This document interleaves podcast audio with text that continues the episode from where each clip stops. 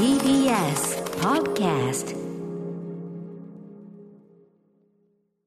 4月27日火曜日時刻は夜8時になりました。TBS ラジオキーステーションに生放送で生放送でお送りしているアフターシックスジャンクションここからは聞けば世界の見方がちょっと変わるといいなな特集コーナービヨンドザカルチャーです。それでは早速参りましょう。とその前にある人から今日の出演者たちに個人的なコメントが文章で届いているそうです。こちらを TBS アナウンサー堀堀井美香さんにわーい。読み上げていただきますのでお聞きください。それではどうぞ、佐久間信之さんへ。佐久間さんとの対談お互いに何かを制作する側の人間としてすごく腑に落ちるお話が多くとても楽しかったです。ご夫婦で説長を読んでくださっているというのも本当に嬉しかったです。大奥最終巻少しでも楽しんでいただけたら良いのですが今からドキドキしております。そして宇垣美里さんへ。実は週刊文春を迷子検本していただいているので宇垣さんの大奥の書評も読ませていただきました。とても丁寧にかつ深く考察をしてくださっていてかえってこちらが宇垣さんの文章に励まされ力をいただきました。ありがとうございます。吉永文。ということでございます。吉永さんからお手紙をいただきまして堀井美香さんに読んでいただきました。認知していただけてる。認知ですね。まさしく認知でございます。はい。認知だけ認知だけ連発するとちょっとね これだけ聞いた人は何かなと思う。ということで今夜のゲスト、えー福田理香さんがこちら。あの吉永さんねあの講師ともにということであの仲介していただいたんですね。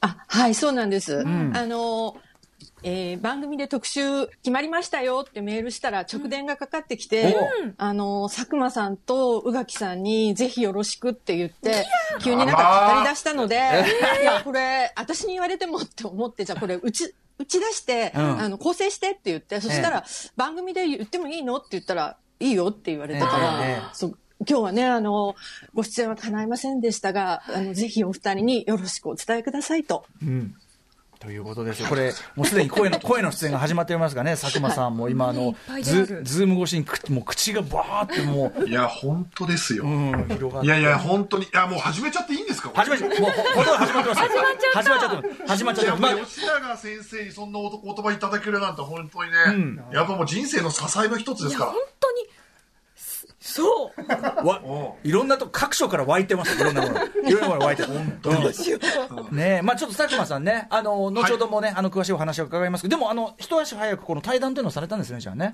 そうなんです。そのもう本当一週間前ぐらいから結構胃がキリキリいたんでですね、うんやっぱ大好きな人に、人生のちょっと一個価値観を変えていただいた方にお会いするっていうか、ん。で、本当に緊張することできることだったんですけど、はい。話したら本当に聡明で、しかも、なんかやっぱ面白いもの好きっていう、なんかこう、うんうん。なんかそこの部分がすごかったですね。うんうんうんはい。というねお互いつながりそして宇垣さんも認知ですから。全然もう本当になんかそんな虫切れみたいなそんな知って読んでいただいてるなん急に ね。て総裁が 総裁がそんな急にそういう。お目汚しをえでもそう言っていただいてすっごい嬉しい。思考がね、もうドライブしてますけども。はい、ということで、いい感じに温まってきたところで、えー、参りましょう。今夜の特集はこちら。祝完結記念、吉永文の傑作漫画、多くの凄さを今、改めて考える最高会議。さあ、よいしょ。始まってしまいました。ということで当会議のメンバーをご紹介いたしましょう 一人目は当番組の火曜パートナー吉永作品で人生を学んだという宇垣美里さんです愛すべき娘たちで救われましたし、大奥でもこのクソみたいな世界でも力強く生きていこうとも、生まれついた生ごときで生き方を変えられてたまっかよっていうこともすごくね、もう身に染みて、なんて言うんだろう、奮い立たされていただいた、そんな作品なのに、うん。え、なんで歌丸さん、多く読んでないんですか？繰り返しね、繰り返しこうこの波が来るわけですけど、あのそうなんですよね、あのこの特集に際して読んでないのは、これはもちろんと止められてたからですが、その手前に関しては、これは申し訳しようがございません、あの勉強させていただきますので、私の不徳の致すところでございます。めんどくさいね、これね。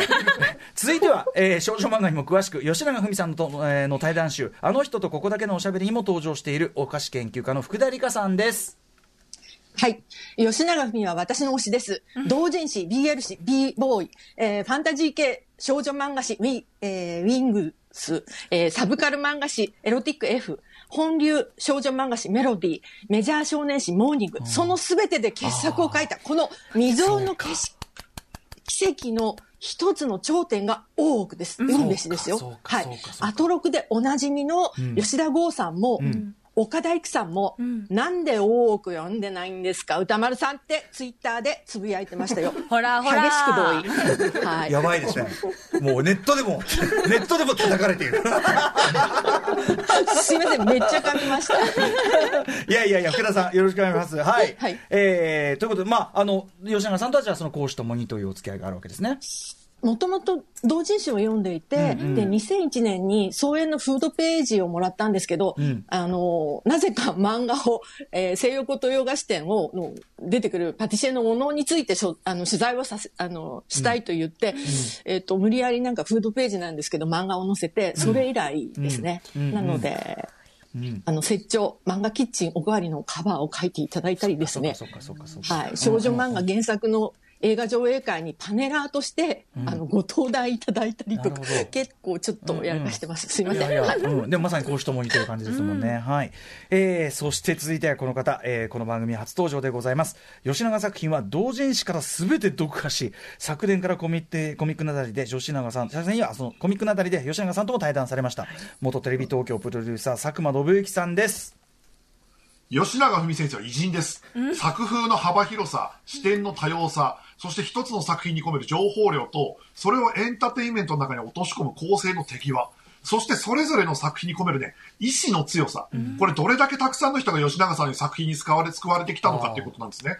僕はフラワーオブライフっていう漫画の中には書いてある、漫画を志、漫漫画賞を志したけど落ちた子たちが話す、僕たちが10年に1人の逸材じゃななかったとしても、10年の間に漫画家になった人はたくさんいる、僕たちは天才になりたいんじゃなくて漫画家になりたいんだという言葉に支えられてディレクターをやってこれました。そしてですね、史上初のヒューゴー賞長編小説部門3連覇をした黒人女性 SF 作家の N.K. ジェミシンは、ことあるごとに大奥に影響を受けたと公言してるんですよ、これ。なのに歌丸さん、なんで大奥読んでないんですか？これはまずいですね。詰められ方が、あの、過去最高潮ですね。こんな波状、三人からもうえー波状攻撃で来るのはね、初めて。ということで、佐久間さん、改めまして、あの、まあ、改めましての初めましてというか、あの、はい軽くのね、ご挨拶などはさせていただきましたけども、ねはいはい、本格的にこうやってさせていただくのは初めてでございます。嬉しいです。んそして特にこんな特集に呼んでいただいてありがとうございます。ねえいや、ちょうど、いや、こんな熱がね、佐久間さんあのメールがちょっとね佐久間さんに関してあのいただいておりましてこれをご紹介させてください、えーはい。ふざけた顔さん、えーこんばんは。なんと元テレビ東京プロデューサーで「オールナイトニッポンゼロの佐久間さんが TBS ラジオで歌丸さん宇垣さんとアトロクで絡むなんて最高に楽しみです。しかも吉永文さんの多くについて語るなんてワクワクが止まらない。残業をすっ飛ばしてキロのバスの中よりメールしてます。8時には家のソファーで瓶ビールの線を抜いて聞きますと今頃抜いているはずなんですが、はい。いやー、素晴らしい。ありがとうございます。それの価値がある作品ですからね。価値が どこの部分あの瓶瓶ビールか帰って瓶瓶ビールをビールをもう仕事を早めに仕事早めに、あ、そうかそそうか。なるほど、わかりました。間違いないうん。といったあたりで、で、今日はこのお三方が最高会議ね、多く最高会議ということで、三お三方集まりいただきましたが、このお三方それぞれというのは、こう、どういう感じですか、面識とか。福田さんとは、まあね、アトロクで福田さんはね一度、アトロク人間学習ですよね、お会いさせていただいて、そうです、そうです。お世話になりました。お世話になりました、じゃあ、例えば、佐久間さんと宇垣さんとか。初めていや、ですよ。お会いしたことないです。僕は多分ですね、えっ、と、芸人の単独ライブ、さらば青春の光の時に、近くの席に座ってたなっていうぐらいの記憶してます。ああ、これでも、さん、僕ね、あの、高校演劇にね、はい。あの、ケチャップ・オブ・ザ・デッドを僕見た、その前の時のね、バブのあれで、あの、斜め前に国立劇場座ってらっしゃって、あの、はい。ご挨拶させていただいたから、よくそういう、うね。よくその、あの、関係のね、内関係では歌丸さんが出たわが星のアフタートーク見に行ってますよ。ああ、マジですか。お芝居の。ありゃー、まあ、あとそもそも僕は多分ですけど、アトロク全部の回聞いてるんで、あの、大体内容全部知ってます。やばすぎる。ありがたすぎる本当はい、ほぼ全部。先週橋本さんに言ったら気持ち悪がられましたね。ありがとう。いや、じゃあ、ということはもう、あのね、あのお会いしたのはあれだけど、お話しするのは初めてだけども、ほぼほぼもう身内という。そういうことかそして佐久間さんとまあ番組ファンです。ありがとうございます。で、佐久間さんと福田さんというのは？僕はあのあの人のここだけのおしゃべりの中で、吉永先生と対談されてたんで、んまあそうなると福田先生もあの偉人ですよね。なるほど。偉人の並び。やめてください偉人の一人です。神々として。私は、あのー番組を、あの、うん見させていただいてて、うんありがとうございますですよね。素晴らしいなと、うんうんうん面白いですよね。面白いですよねっていう 言い方もなんかあれですけど。ありがとうございます。さあ、こんなお三方が集まっての最高会議となっているわけです。えっと、いいのかな？情報は？はい。えーということで、えー各界から最強の吉,、えー吉永文さんのね、この論者が集まったところで、今夜はその代表作、大奥が無事完結したことを記念し、改めてその魅力をお三方から伝えていただきます。お知らせの後、本編スタートです。皆さんよろしくお願いします。よろしくお願いします。お願いします。After Six Junction. 江戸幕府三代将軍徳川家光の時代。男子のみを襲う謎の疫病赤面疱瘡が国中に流行り男子の数が激減した。家光も病に倒れ秘密裏に将軍職は女子へと継がれていく。男子は種馬として大切に育てられ一方女子はかつての男子の代わりとして労働力の担い手となる。あらゆる家業が女から女へと受け継がれるようになり江戸城大奥までもが希少な男子を囲い美男三千人と称される男の園となっていった。ありとあらゆる剣謀術数謀略と関係愛と裏切りの果て。将軍たちの時代はいよいよ幕末へと突入してゆく。もう大奥大河ドラマになったのかなっていう感じがね、する感じのナレーションですけど、ナレーションは、はい、これね、ナレーション TBS アナウンサーやっぱ堀井美香さんね。大河風の読みっていうのにちゃんとオーダーに答えてね、やるわけですよ。い。や、すごって思い、さす、もうなんかもう、あるんだね、やっぱね、やり方がね。さすが神である。また一つの神でいらっしゃるので。一つの神堀井美香、はいナレーションの神でございます。はい、というわけでこちら大奥でございます。改めてそのあ作品としての概要の部分私から説明させていただきます、はい。2004年白戦車の漫画雑誌メロディーにて連載が開始されました。え今年2月に発売された単行本19巻で無事完結。累計売上は600万部。これまで TBS でのテレビドラマ化えそして2度実写映画化もされています。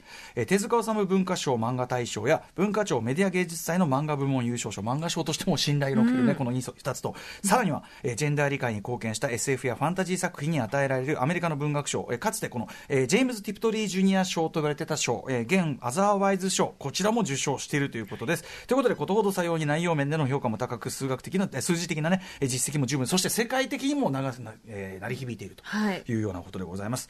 ということで今夜は語りどころの多いこの「多く」という作品について皆さんこのね3人の指揮者の皆さんがですねそれぞれ刺さったポイントを一つだけこれキリがないですからね いいっぱいあるんです。あの幅放送に広い内容やってるんで。一応言っておきます放送に収めるようですよこれ実は放送の外側でもこれ展開は可能でございますがまずは放送に収めるためにそれぞれ一つずつ刺さったポイントを絞っていただいて私に優しく優しくプレゼンできるかな？優しくね、えープレゼンの持ち時間は一人。一応5分目安ということになっておりますので。入るかな？はい、まあ、目安でございますので。はい。ということで、えーこの3人の賢者、まあえーとね、宇垣さん、佐久間さん、そして福田さんいる中で、ではまずは一番バッター、宇垣美里さんからよろしくお願いいたします。歌丸よ、大奥はフェミニズム SF としてもすごいんです。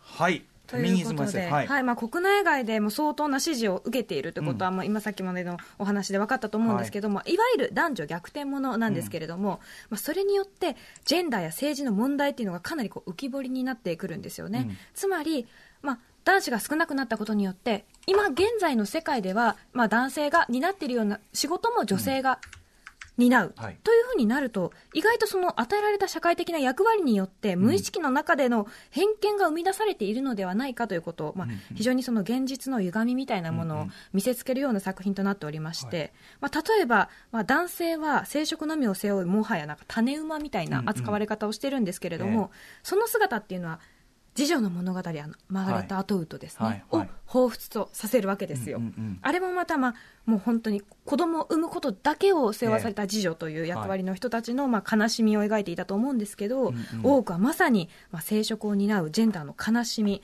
まあ、そしてその、まあ、構造ですね。そこから来る性暴力みたいなものも描いていて、まあ、その例えば大奥の中では将軍が未来がちょっと風邪をひいた隙に違う男性との間に子供を作っている、まあ、そういう場所なんですよ、だけど、そのことがすごく未来の心を傷つけたり、そのこと子供を産まなきゃいけないことで将軍の心も傷つけたり、っていうところがこうか描かれているんですね。でさらに逆転させてもやっぱり差別っていうものは残るんです、男女の役割を逆転させても差別がなくなるわけじゃなくてただ裏返るだけ、はい。この部分っていうのはあのナオミ・オルダーマンのパワーを彷彿パとさせると思うんですよね、はいはい。まあ、ある意味それってとっても公平な視点だと思うんです、うんうんつまりそこに性差があるわけではなく、人間一人一人に、まあ、高潔な人間もいれば低俗な人間もいるということをしっかり描いていて例えば男がそういう祭りごとに関わることをちまちまこの母に意見せずともよいと何度申したらわかるのじゃ。男など女がいなければこの世に生まれ出ることもできないではないか。こういったセリフが投げかけられるわけですよ。はいこれを聞いて政治家の皆さんどう思いますかと。うんうんイラッとしますか、んでもそれ私たちめちゃめちゃ言われてます。はいそういうふうなセリフを、まあ、逆転させて言わせることで、ある種ガラスの天井に非常に苦しむ男性たちを描くことで、うんうんそれがいかに、なんて言うんだろう、くだらないかっていうことを描いてるわけですよね。うんうん。やっぱり男の子は女と違って一人で生きていこうっていう覚悟が足りないのかね、なんてことを 母親が息子に向かって言うわけですよ。うんうんうん。最悪でしょ？でも、うん言われてる。めちゃめちゃ言われてる。うんっていうことを男女逆転して描くことで非常にそのくだらなさと痛みみたいなものをこう浮き上がらせてくるわけですよ。はい。でインタビューの中であの先生が吉永文先生がね私は男性だから女性だからということよりも政権で血をつないでいく限りどの将軍であったとしても、多くは悲しい場所だということを書きたかったっていうふうにまあお話しされてるんですけど、まさに吉永文さんの作品ってその血でつながっていくことの愚かさ、はいはいはい。あとこう、まあ、課長制度というか、はいそうですね現行制度の中にある家族ってどうなんかねみたいなこう疑問をずっとこう投げかけてきた作家さんじゃないかなって個人的には思ってるんですけれどもその一つの到達点というか解決法の一つをこの大奥の中では示してるんですよ。それは家持と和宮が描いてるんですけど、まあ、この二人が歴史上に存在するってことは皆さん知ってると思うんですけど、あの、公部合体のために家持のもとに降下してきた和宮のその、まあ、いろいろ実は、あの、抱えている問題とかがあったりして、そこで、14代将軍の家持はね、ある一つの選択をするんですよ。うん。その選択がもう本当に素晴らしくて、ほうほう。課長制度にもう軽やかに脳を突きつけるような、うんこの決断にもう私本当に救われるような気持ちになって、うんうん。ああ、そっか、家族の形って一つなんかじゃないんだっていうことを作品の中で示してくれたんですよ。うん新しい時代に必要なものは血ではない、真の絆っていう言葉が17巻の帯に書いてるんですけど、はい。血縁でもジェンダーにもとらわれない、もう恋愛ですらない、その形に、家族の形に帰着するっていう、もうそこがもう本当にあっぱれで、うんうん。で吉永文さんがここに到達してるのに現実世界ってまだまだじゃんねはいっていうことも、まあ、ある種感じさせられるというか、うんジェンダー SF でやるべきことの全ても一つの作品の中にうん。入れちゃってるんですよ。先取り度がもうだってそう。次女の物語だパワーだからね。う。ん。その2つがまず一つの作品に入ってるっていう事態で意味わかんないし、さらにその先まで。そう。一つの解決法を示してくれたししかもそれが、まあ、大奥なのでつまり歴史物語なんですよ、うんうんそこから日本の世界にこうつながっているかのように描いているので、うんうんもしかしたら本当にこう読んでいると、うん。江戸時代ってこうだったんじゃないのって思わせるんですよ。うんうんということは私たちの前の世界ではこんなことが行われていたのにうんうん。っていう一つのなんて言うんだろうな、あの物語を見せてくれて、うん。でもちろんジェンダーだけではなくって、人種差別ですとかあのえはなんて言うんだろうあのダブルの方が出てきたりとか、あの家庭内暴力もあるし、まあ、階級身分差ももちろん描いているしルッキズムの問題も、うんうん。俺は顔が悪いからよっていう感じのキャラクターもいたりとかあと障害を抱えた将軍が出てきたりとかさまざまな差別行動構造の中にある登場人物を描いて、その問題っていうのを丁寧に織り込んでいるので、はい。一つ一つをあのなるほどこういった問題があるのかっていうことを漫画の中で知ることもできるしもちろん同性愛ですとかトランスジェンダーの方も決して特別な人間というわけではなくただ一人の人間としてこういう人もいますというだけで書いてるんですよ。髪の長い人がいるぐらいのテンションで書いていてそれもすごく誠実だなって個人的には思います。ということで、多くを読めば、現実社会にはびこるジェンダーをはじめとするありとあらゆる格差や抑圧の構造を理解することもできるし、それを読むことで戦うこともできるのではないかと思います。よいしやりきったぜ。大丈夫だったかな、ね残りの二人の指揮者も、惜しみない拍手を送っておりますよ、これ。いや、でもすごい、あの、あのよ読んでなまだねあの、未読でございますけど、はい。それはすごいっていうのがちゃんと伝わってきましたし、あの鮮やかにそのなんていうの現実のその構造をすごい逆に浮かべらせるみたいなところも、それこその生殖のためのなんとかって、そのレベルでさいまだに全然あるじゃないですか。誰だったかしら、女性のことを産む機会だと言った方は、はいはいそみたいな。ね。うん。だからそこもでもそれだけじゃなくてさらにその先も示して新しい家族の形も示してくれました。はい、えー宇垣さんのプレゼンでございました。ありがとうございます、はい。さすがでございます。さあということでえー、2ターンお目はは大丈夫でした？あそうだ。これお聞きしていかがですか？じゃあえっ、と佐久間さんいかがだったでしょうか？こちらいや、あのーやっぱ宇垣さん素晴らしいですね。あのージェンダーの問題の取り上げ方として、しかもなんか、なんていうの、声高に主張してるんじゃないんですよ。ちゃんと主人公の中の感情で見せてくれるから、あのーあ、俺これ言ってたかもしれないっていうのが、あの、後でちゃんと、なんかこう、説教されるんじゃなくて、はい自分の中の心の底から思える。うんうんそれがね、やっぱ吉永さんのなんか手際というか、その素晴らしさだと思うんですよね。うんうんはい福田さんいかがですか？いやー、本当に素晴らしかったです。あの、本筋の話をピシッと、一個のポン、あの、通していただいたなっていう気がするんですよね。うんうんうんで、あの、生きるということは、まあ、中略。ただ、女の腹に種をつけて、えー子孫を残し、家の血をつないでいくことではありますまいって、あのー多く、右衛門之助の総取締役の右衛門之助が言うんですよね。言うんですよ、これ。ねえもうそことかね、こう、本当素晴らしい作品なんですよね。でもね、それがね、エンタメになってるんですよ。そうなんです。よ。全然ね、さ佐久間さんおっしゃったことも積極臭くなるほどなるほど。うん。はい、いやということであのまさにあのさまずまずこうここだけは言わなきゃいけない部分というのをね宇垣さん押さえていただいてありがとうございます。ベラベラと喋ってしまいました。い。やいやもうさすがでございます。さあ続いては続いての指揮者こちらですね、えー、プレゼンに参りましょう。福田理香さん。よろしくお願いします。歌丸よ、大奥は、フード漫画、服飾漫画としてもすごいのだ。フード漫画服飾漫画としても、はい。うん。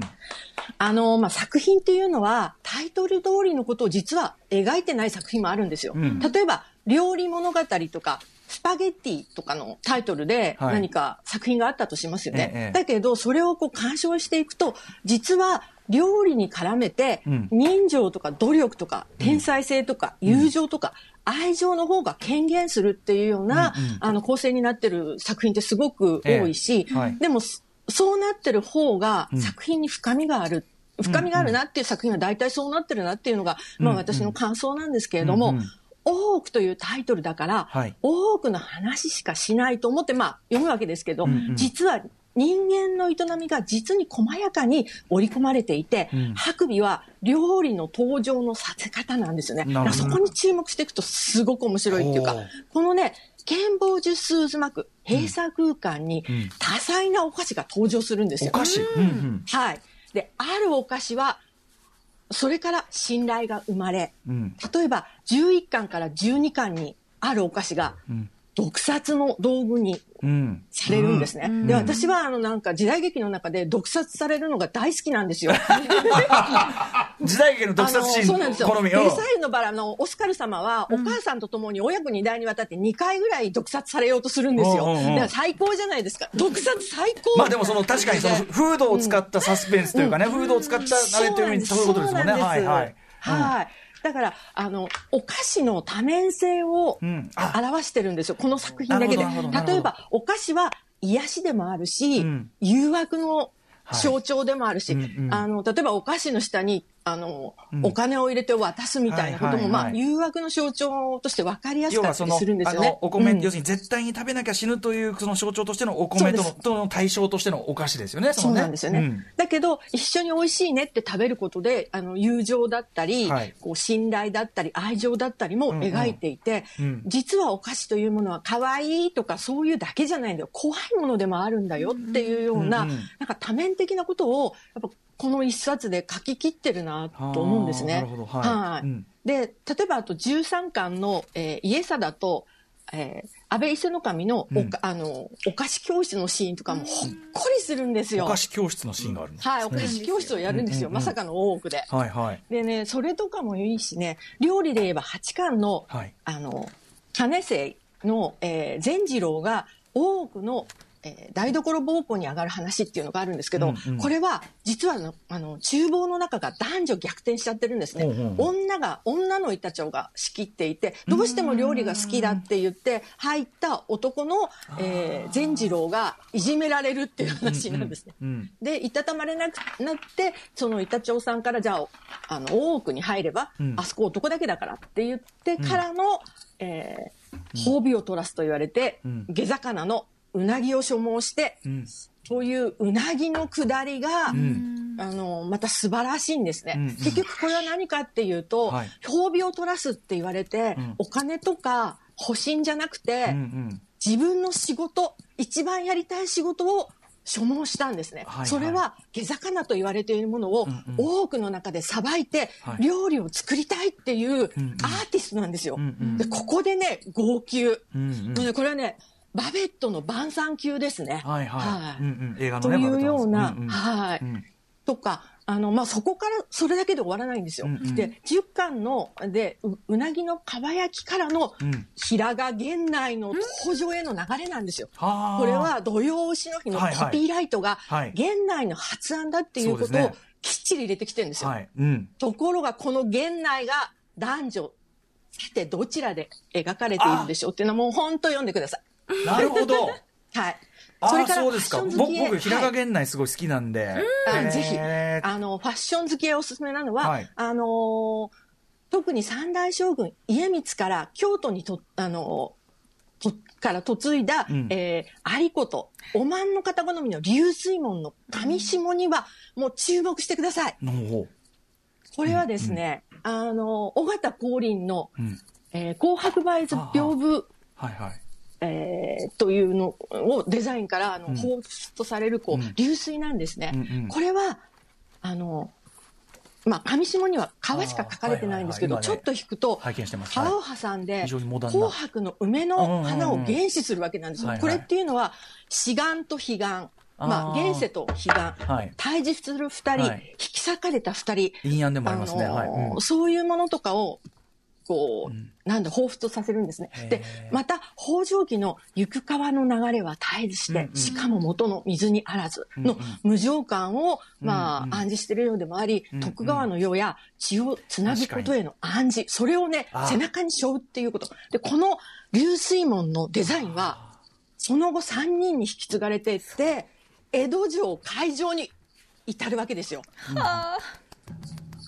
あちゃんとその物語的な流れともその、えっと、い服飾演出も一致しているというか、そうなんですよ。うんうんなんかね、ファッション的な漫画って言われるのは、あの、たくさんあるんですけれど、うんうん。おしゃれな画風の人とかもい。らっしゃるんですけど、はい多分吉永さんはそこには、まあ、あのうん、入らないと思うんですね。うんうん。だけど、うん。本質、予想ということの本質を書くっていうことにおいては、もうね、最高峰の、んあの、物語です。食も含む、だから衣食の部分に関して、はい。ね、ってそういうことですよね。清掃をする意味、平和の世の中で清掃する意味、それは戦闘服なんですよ、とかね。うん。うん。うん、なんかね、やっぱりね、すごくね、洋服好きな人には読んでほしいです。うんうんさあということでこの福田さんのプレゼン、えー、宇垣さんいかがでしたか？いや本当にそうなんです。やっぱ大奥の中で見初められたいから着る服ですとか、ある種なんかあの方を彷彿とさせるからこそ着る服とかいうものがあって、やっぱそこからの、まあ、逆に現代に行くわけですから、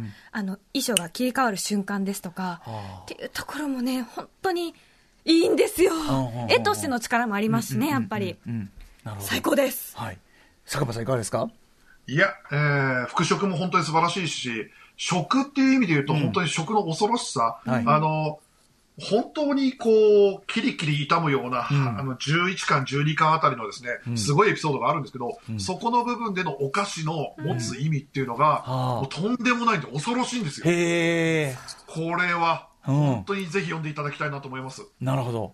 はい。えーということで、福田さん、えーね、あの、フード描写、そして服飾漫画としての凄さというのを語っていただきました。さあ、ということで、えー、行ってみましょうか。続きましては、えー、佐久間さんにね、行ってみましょうかね。宇垣美里さん、福田理香さんに続きまして、えー、吉永文さんの漫画多くについて3人目の指揮者、佐久間信之さん、よろしくお願いします。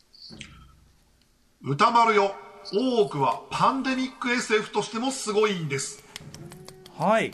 パンデミパンデミック SF、確かに、あれですね、はい、元が。もうそもそも少し振り返らせていただくとうんもともと三代将軍徳川家光の時代に関東の田舎の村で熊に襲われた少年をきっかけに赤面疱瘡と後に呼ばれる伝染病が日本全国に広がるんですね、うんうん。でこの赤面疱瘡の特徴は若い男子のみが感染する、うんうん。そして致死率が非常に高く80%以上は死ぬと。はい。で、なので時代的に伝染病の有効な対策がないから、うんうんあれよという日本の男子人口は女子の4分の1にまで低下したと。はい。でですね、男子中心の社会制度は崩れるわけです。うんで、構造も激変する。うん。そして、これ三代家光の時代ですから、将軍徳川家も本物の家光、男子が亡くなったことをきっかけに女子が引き継ぐことになるんですが、はいはい。これを諸外国にバレちゃいけないじゃないですか。うんうんうん。だからそれで鎖国が始まるんです。あ、という、はい。なるほど、そうか、そういう理由付けにしてる。はあ。流れるようなロジック。史実との整合性と解釈。これがまず素晴らしい。なるほど、なるほど、はい。あの、この、えー赤面放送という口頭無形な嘘に、うんうん。感情と理屈と細部のディテールで肉付けしていって、はいはい自然に史実とつなげていくんですよ。うんうんうんこれ超一級の手際なんです。なるほど。しかもこれ2004年ですからね。うんうんコンテージョンの7年前です。うん。なるほど、なるほど。パンデミック。もうパン、うんパンデミックムービーの、あのーもう、金字塔と言われる、コンテージョンの7年前に、うんうんうんもう日本でこれを描いていて、うん。しかもですね、パンデミックものって、まあ、絶滅するかしないかとか、そういう話でなるじゃないですか。うんうんはいなりそこの戦いかと思ったら、赤面放送後の時代を人々はちゃんと生きていく。うんうん。それがすごいですね。うんパンデミックものってなかなかその後ほとんど描かないじゃないですか。確かに、ね。なぜなら、それって整合性取れないから。うんうんうん。それと、もしくはそのパンデミックの後しか描かないんですよ。うんうん説明がめんどくさいから。はいはい。うん。でも、大奥は全てを描くんですよ。うんうん。もう、パンデミックが始まるところから、その後の時代を生きていく人たち。はい。そして、その後の、そのパンデミックとの戦い。それを全て描くんですうんうね。ん。で、なぜなら、えっ、と、吉永先生は、ルールとして、えー写真に写って歴史上残ってる人物は、性別を入れ替えないっていうルール。ああ、なるほど。だから、現代に近づくと、性別は戻らなきゃいけない。うんうん。ということは、赤面放送を克服しなきゃいけない。そうか、国した後の世界としての現代へのそれを連続はい描いていく。うんうんうんそこに、えっ、と、その、様々な、えっ、と、宇垣さんや、あの、福田理香さんが話した、うん。えっ、と、様々なテーマを織り込みながらうん。描いていくんですけど、うん。で、その、まずこの赤面放送を描く手法としても、すごく素晴らしいのは、最初に描くんじゃなくて、まず、その男女逆転が定着した時代、吉宗の時代から描くんですね。吉宗の時代から描いて、うんうんその一エピソード、一巻丸々を使って男女逆転の社会を見せた後、はい。吉宗が没実録というええ過去のストーリーを、過去の要は記録、徳川家のはい隠している記録を見つけたところから、あ次の巻から家光に戻っていってパンデミック前を見せるんですよ。あ、なるほど、なるほど。はい。それで鎖国とか、その要は、うんうんえっ、と、日本社会とこの赤面放送後の男女逆転っていうのが、うんうんいかに日本の社会に影響を与えていたかっていうのが見せていく。なるほど、なるほど。そはい、そしてこの後非日常だったはずの男女逆転状態が、うん。1、2巻まではそうなんですけど、うん完全に定着していくんです。うんうん。でも読んでる我々ももう不思議なことだと全く思わないんです。うんうん。で、それぞれの血縁や宿命や人間ドラマに夢中になっていくんですね。うん。これって、僕ら1年前の時とか2年前の時点ではコロナ禍の日常って、こんなリ今、今もそうですけど、リモート会議がとかはい収録が定着するなって。想像してなかったけど、やっぱ人生は続くじゃないですか。それを、あの、漫画の中でも体感させてくれる。うん要は、赤面放送がテーマじゃなくなっていくんですね。うんそれで、えっ、と、に、そこから2代を除いて、徳川14代家持まで、ほぼ女性将軍。うん。で、その間人類も手もこまねいてたわけじゃないんうですよ。んうん。それぞれ赤面放送と微力ながら戦っていく。うんうん。吉宗は小石川養成所の設立とか、うんえっ、と、ここで吉宗が洋書の輸入を許可させるんですね。はい。つつまり蘭学の許可をする。うんうんうんで、これ史実に合ってるんですけど、だんだんね、これが、結局、医療が発展していくことになって、その先に吉宗の意思を受けた10代家治と、その命を受けた、ここで登場する田沼意次によって、うん。本格的にパンデミック、えー赤面放送と立ち向かっていくん胸熱のストーリーが、あーあの、もう7巻、8巻までそこから動き出すんですよ。ふんふんふんふんで、それがすべて、ちょっとずつ、この社会を変えたいっていう人たちの意思が受け継がれていって、チーム沖継ぐが立ち上がるんですよ。で、そしてそこのチーム沖継ぐの中心になるのが、福田先生もおっしゃった平賀源内です。うんうん平賀源内のキャラクターが最高なんですよ。へ性格のこう、来楽さ、意志の強さ。はいそれで、性別は言わないですけど、ええ性別は言わないですけど、これ吉永先生からお聞きしたんですけど、ええ平賀源内って史実に残ってるんですけど、ええガチのゲイなんです。ああそうなんだ。うんうんうんええ、えっと、吉原の男色専門の影間茶屋のランキングブックとかを出してらっしゃる。へえあそうなんだ。へでえ、で江戸の人たちにすごく愛されてて、うんうんはいはい。当時すごく有名な歌舞伎役者と付き合ってたんです。うんうんそこまでで、そのその史実にぴったり合った状態で、はい。男女どちらで出てくるのでしょうかという。なるほどねはい、その平賀源内を中心に、わあ！平賀源内どうぞどうぞどうぞ。どうぞ平賀源内を中心にですね、これから医師の青沼とか生徒の黒木とか、身分も性別も超えて多くで学び、治療法の検討を重ねていく、そして戦っていく、身分も性別も関係ないんですよ。うんうん。その人たちの医療ドラマの厚さがあそっすごくて、かそっちもあんだ。で、さらにもう一個だけ言わせていただくと、あもちろんもちろん全然。その、えっ、と、えっ、と、その、要は医療ドラマに並行して、同時に出てくる極悪人、11代、あ、12代、あ10代将軍、春貞との暗躍との決着を同時並行で行う、とんでもないドラマがここで起きるんです。そのだ熱いそのチーム医療ドラマ面もあるしやっぱその政治ドラマも同時に起きる政治ドラマもあるし。あとで家族の地獄も同時に描く。まあ別にこれが全部決着するんです。そうすごいの。あの3人が力を合わせて今 きょ立ち向立ち向かってるなっていうのが。あ、すごいですよね。大切。そう、でもまさに今の時期だからこそ、このワクチンがどのように出来上がっていくのはいはい。あかーそうかそれにどれだけねあの尽力される方がいたかということを見せてくれるので、はい。今だからこそ本当にこうなんていうか実感を持って見られるんじゃないかなってところはありますよね。はいあります、あります。そうか、そうですね、そういうふうな図らずもね。だし、その平賀源、平賀源内か、平賀源内、ほら、あの、最後が非業の死なんだけど、結構、それ、いや、そうなんですよ。あそうなんですよそのあたり。はいいや、史実は全く変えてないです、そこは。うんうんねなんですけど、それがちゃんと受け継がれていくんですよ、人いやー、の気持ちに。ちょっと、ちょっと、ああ、はい、はい、はい。歴史の勉強としてもいい気がして、うんうんうん。いいんですよ、まもはや。うん。うん。うん、そうなんだ、なるほどね。いやーということで、佐久間さんのプレゼン、これ、えー、宇垣さん、いかがでしたか？本当そうって思いながら聞いておりましたし、この医療ドラマの部分、すごく熱いんですが、一方で、そう、別に救ってほしくない人たちもいるんですよ。うんうん偉くなることにこう終身している、別に世界が救われることに何にも思ってない人もいる。うん、これもまあね。今と一緒じゃんみたいな、はい、うんうんうんここもぜひね、実感を持って読めるんじゃないかなって思います。そうだね。ちょっと図らずもタイムリー感っていうのは増してるかも。はい。福田さんいかがでしょいや、本当にそうで、多くの、多くという閉ざされた世界を描きますっていうような体で、世界のことを描いてるんうですよ。そうですね。伺ってると本当そうなんだな。世界のことを描いていて、今のことを描いてるんですよ。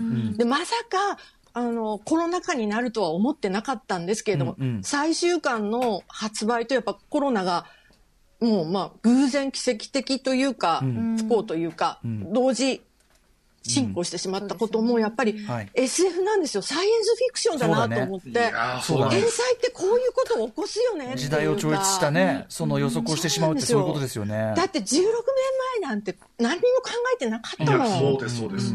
はい。いやーいろんな意味で。絶対みんなに読んでほしいんですよ。いや、これはですね、600万部しか売れてないのはおかしいです。こおかしい、これ教科書にするべきだよ。れは1億部売れてておかしくない。うんうんうん。いや、でも。あと、歌丸さん、徳川春貞のサイコパス怪物ぶりは、はい。あ、もう近年の漫画の中でも衝撃ですからね、なるほど。歌丸さん絶対読んでほしい。あのーサイコパスね、将軍といえば、例えば13人の資格のね、将軍じゃないけど、あれは、あの、五郎ちゃんのね、あれがあったりしましたけど、ああいうの、まあ、僕好物なんで、あの、はい狂った権力者大好きなんでい。や、これはもう本当超絶すごいです。ああ、そうですか。しかもそれを史実をそこまで変えずに解釈してるのがすごいんですよ。ね、なんか伺ってると、その、とあの鎖国に至る理屈のとこと、ああ、なるほど、みたいな。そうなんです。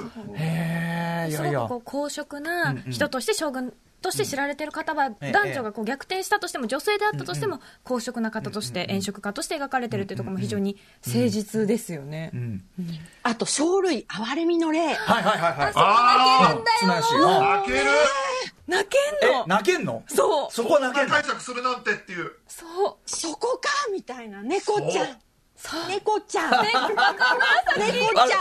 あわわからんが。あの今までのあの今までの外ね他の他の部分の説明がちゃんとしてたから今この件はそのぐらいでも伝わってくる、うん、猫ちゃんでも十分。何何かなんだろうという感じが。なぜ生類憐れみの例が出されたか、なぜそれが止められなかったかっていうことをちゃんと家族の業をバックにこう描いているので、へこれもねまた違う。あとね、あのその前にね、萩尾本先生が褒めた猫をポーンと放ってやるっていうあ一コマの素晴らしさ。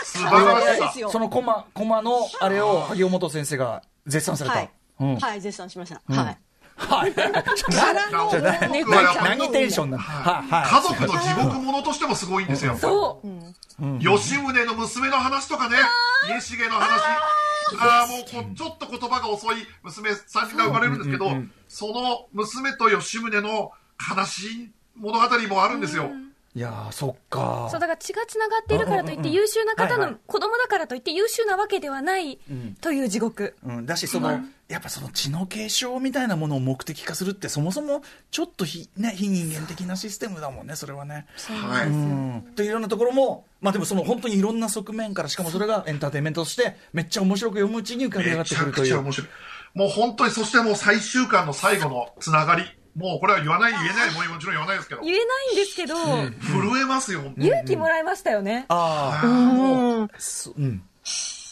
もうみんなため息よ、うん、でもでも伝わります、もう今今までの説明がちゃんとしてるからもうため息で十分。全然もう。もうね、19ますよ巻は初めからもう号泣で、もう、本当。もう、うんあそこの最終日、こんなにきっちり終わった、終わってくれ。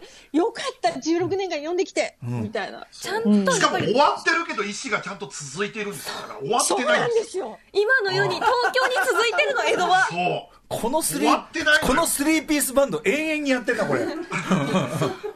かつてね江戸は女性たちが作り上げた街だったんですよ。っていうことが鮮やかに今の時代にスルッとこう流れていくように描かれているのでどどんどんこうねあの現実にこうベースが合っていくというか。そうなんですよ、ね、素晴らしいんですよそうね。なんですよ。あの、歴史家の磯田道文さんと対談されてるんですね。はい本の中でね。武士の家計簿とか書かれた。で、やっぱりそこで、えー多くの資料ははい。少なくてブラックボックスだと。わからないから歴史家も半信半疑の世界だ。そうなんですよ。だから、虚像に見えて実像に迫る作品だっておっしゃってるんですよ。だからこれは本当にあったことかもしれないレベルの。いや本当に、赤面放送ああったか本当にもしれないなかったら書けないですよこれを、うん、なんか、でも確かにそれぐらいなんかね、うん、歴史的にもそのブラックボックスだからこそ、そのはい。史実とのそのあのアクロバティックなっていうか、そのすごくそううまいあのあれとかもやれる余地がある、だからこの題材、そしてそれをアイデアを見つけ、それをそこをここまでたそのなんていうかな多面的な要素を持つものとして仕上げ、そうで現実の世界にきっちり送り出してみせたっていそうう。はい僕は読んで、まだ読んでないですよ、これ。読んでないの？いや、すいません。あの、え読んでないんですあのかもう、あの、いもうちょっと、一刻も早くっていう感じが伝わってく、あの、しましたけども、あの、でもすごい、あの、ドエラインだっていうのはすごく伝わってきましたし、そのドエラさんの本質も、あの、ネタバレは、あの、最小限していただきつつ、あの、すごい伝わってきましたよ。お三方の説明で。めちゃくちゃ。これは多分、聞いてらっしゃる方も。うん。はい、あちょっとメール来てるみたいなんでご紹介させてください、えー、野暮天な連中さん、多く特集面白いです、歌丸さんと同じく自分も読んだことがなかったので、お三方の凄まじい熱量で多く、そして吉永文先生の凄さを叩き込んでいただきありがとうございました、そしてアトロクを全部聞いている佐久間船長にも驚きました、さすがコンテンツ全部見るを、えーいやいやいつかフューチャーパストに船長が出演されるのを楽しみにしてそうですね、確かに全部聞いていらっしゃるんだったら、フュフューチャーパスト可能ですね、これもうね。聞かせていただいてると思いますいやいやいや、すごいな。ちなみに佐久間さんは、その同人誌まで含めて、こう、はいこう、読破されてるわけじゃないですか。はいはい。そういうこう、なんていうの吉永文さん作品全体を見渡した中での、その多くのああ置きどころってあのよ吉永さんが持ってらっしゃる中でのその構造の凄さとか、あとスト語り部としての,、あのストーリーテラーの凄さが、全部入ってる集大成の作品の一つだと思います、本当に、もちろん吉永先生はもう、プリズムのようにたくさんキラキラした才能をお持ちなんで、そうじゃないものもた、あの、他の作品では見れますけど、んうんうん。その中でもやっぱり、はい。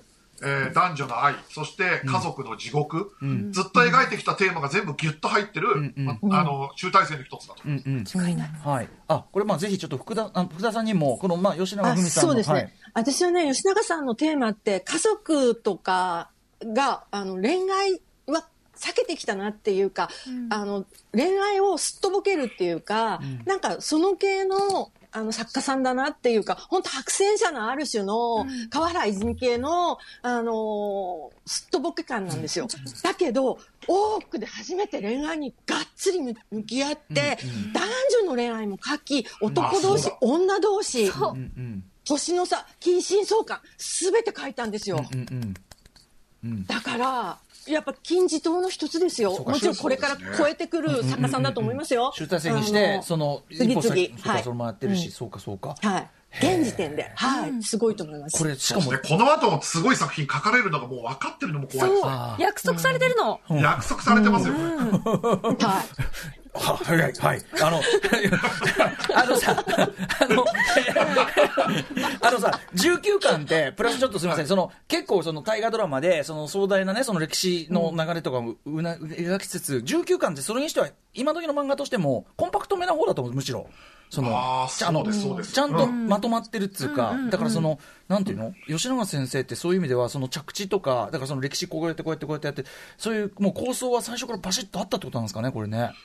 あでも最初は10巻か56巻で終わると思ったらしいです。うん。へー。もっとはでも吉永先生は4巻ぐらいの間に本当にあのストーリーあの大河ドラマみたいなストーリーを収めるのすごいんですよね。アンティークとかもそうですし、なるほど。アンティークもね、すごかったよね、最後。すごかった。あれね4巻で収まるような話じゃない。ですよなるほど、なるほど。全然ないんですよ。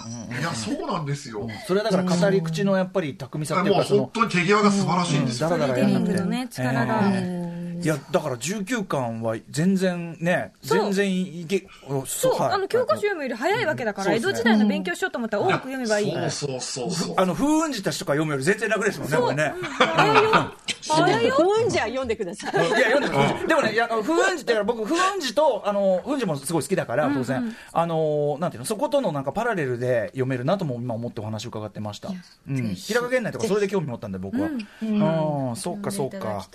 いや、ということでですね、あのまあ、今日はこの特集枠の中に、まあ、要するに私のね、あのクソど素人、もうなんていうのかな、門外漢、もう本当になんていうのかな、不勉強、ね、無知もお前、ゴリ夢中、こういったこの私に教えていただくために、この1時間に収めたわけですけども、これちょっと、あの多分皆さん、お語りね、切ってないと思いまして、もちろんその多く以外のね、吉永文さんの作品の、えー語っていただきたいということで、ぜひこの後、別冊アフターシックスジャンクション、ポッドキャスト収録、本日、ただですね、これ、私まず多く読んでない件っていう、だからそのネタバレトークもぜひしていただきたいし。あ、そっか、可能だ。読んでない件、だからそで私ちょっとあの明日すごい重大な仕事をやりまして。あいやー。の帰りますなので初のあの私抜きで、はい、ほえー。えちょっと待ってくださいよ。だから初対面の3人で。いやいや初対面の。ほぼ初ほぼ初対面。でもさほぼ初対面の3人にしては セッションの3人のなんていうの同時に喋ってんのにかぶんないしあのそうなのそうかってポンポンってやる感じがもう最高の相性でこの調子でもうあのドライブしてっていくのもちょっときあの拝聴したいんで。だからお多く読んだら僕はそのポッドキャスト拝聴しますから、はいはい。あの、よろしくお願いします。ということで。ねえ、いや、でもすごかった。いや、でも、あの、すごい作品、その凄さのスケールっていうところ、その、尊さの部分っていうか、うわ、めちゃくちゃ伝わりました。本当にお三方。ありがとうございます素晴らしいプレゼンでございました。ということで、えーポッドキャストの方も楽しみにしていただきたいと思います。皆さんからぜひお知らせ事など最後にお願いします。福田さん、まずお願いします。えーっと、特にないんですけれど、うんあの、19巻はぜひ、あの、特装版の方を買うと、あの、年表が載っているので、はあはあわかりやすいです。特装版とはいいうのは、えっ、と、要するに単行本の、なんかそういうのがあるんですか？ちょっとあの、量の多いバージョンがあって。あ、そうなんだ。2はいバージョンあるんだ。うんうんいろんなえーものが載って没たりと日か。語録というタイトルで、一冊ビジュアルブックがついてるんですけど、はい。やっぱ特典特典ディスクが1個多くついてるみたいな。な、そういうやつですね。はい。うんうんあの、対談されてたりとかはいしているので、はいはい。あの、年表すごいいいです。うんわかりやすいです。わかりはいやすいです。わかりました。じゃあこちらでね。はい。えっ、と、そして、あ、それだけ？いいの？福田さん自身はね、いいのね。はい。あ、あと、その、なんだろう、イラストを寄稿している先生方のメンツが素晴らしいんですよ。本当に。もうね、あの、これ特捜版に？吉永さんの友達から、まあ本当に、あの、銀英伝と、の、あの、SF 作家の、えーっと、本当ちょっと緊張してて名前が出ない。あの、田中良樹方ね。はい、はい、そうそう、そう、田中良樹先生とか、はい。まあ、萩本先生とか、まあ、なんかもう、きら星なんで、はい。これだけでも買う、あれ。で、一番最後に、ん。一言、あの、一言漫画が書いてあるんですよ、書き下ろしが。